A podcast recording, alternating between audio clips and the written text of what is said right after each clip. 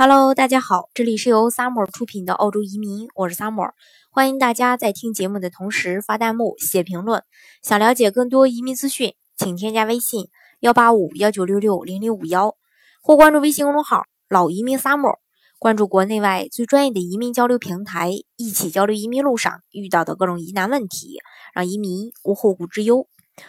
呃，那幺八 A 和幺三二签证呢，都是澳大利亚移民局对于企业家推出的一个移民签证。那么这两个签证有什么区别？又分别适合哪些申请人？那一直传说的幺八八 A 通过率要比幺三二高，是否有这个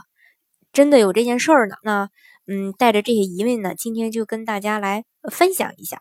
其实，对于同时符合幺三二和幺八八 A 的申请人来说呀，如果选择，首先要看客户的适合性。幺三二最大的优势呢，就是可以一步到位拿永居，免去后期两年的一个创业过程，但是同时都需要付出一定的代价。幺三二投资额比幺八八 A 要高很多，一般投资呢是一百万澳币，呃，南澳呢可能会低一些，只需要满足六十万。澳币的出口，新州是一百五十万，维州呢是二百万，还有一些附加条件等等。那幺八八 A 的投资灵活性就在于投资少，但是周期呢可能会长一些。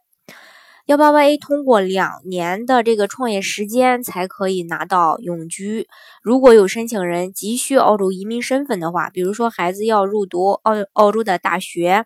申请人需要拿 PR 身份享受当地的福利，并且各方面呢也都符合幺三二投资移民的一个条件，那就建议大家直接申请幺三二。但是，一部分申请人可能呃面临一个资金周转的困难，需要通过一些小生意逐步去适应澳洲的环境。对于拿到澳洲永居的时间也不是特别着急，那就会选择这个建议大家啊选幺八八 A，毕竟呢投资成本呢会。低很多，后续创业呢可能会更容易一些。说到幺三二类别，很多申请人呢可能会担心澳洲政府直接呃取消幺三二，或者说增加一个过渡签。其实关于这个问题呢，呃，幺三二增增加过渡签的政策，即使落实，对于移民申请人的影响也不大，因为澳洲移民局更在乎是对申请人后期投资行为的一种考核，而不是说呃为了对申请人永居剥夺的一个。呃，一永居权利的一个剥剥夺，那过渡期内呢，移民官会随时有权利，呃，更深入考察申请人。如果说一旦出现条件不符合的情况下，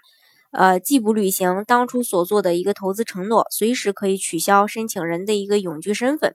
所以说，呃，不管是说做什么项目吧，我觉得这个前期的评估，呃，是最重要的。所以说，嗯，建议小伙伴呢，在申请不管是幺八八 A 也好，还是幺三二也好，在申请前一定要全面的去了解自己的这个本身的条件能不能呃符合他的一个申请要求。如果说符合，那咱们呃就去做；如果说不符合，呃，就建议大家不要盲目的去呃选择项目。好，今天的节目呢，就给大家分享到这里。如果大家想具体的了解澳洲的移民项目的话呢，欢迎大家添加我的微信幺八五幺九六六零零五幺，或关注微信公众号“老移民 Sam”，关注国内外最专业的移民交流平台，一起交流移民路上遇到的各种疑难问题，让移民无后顾之忧。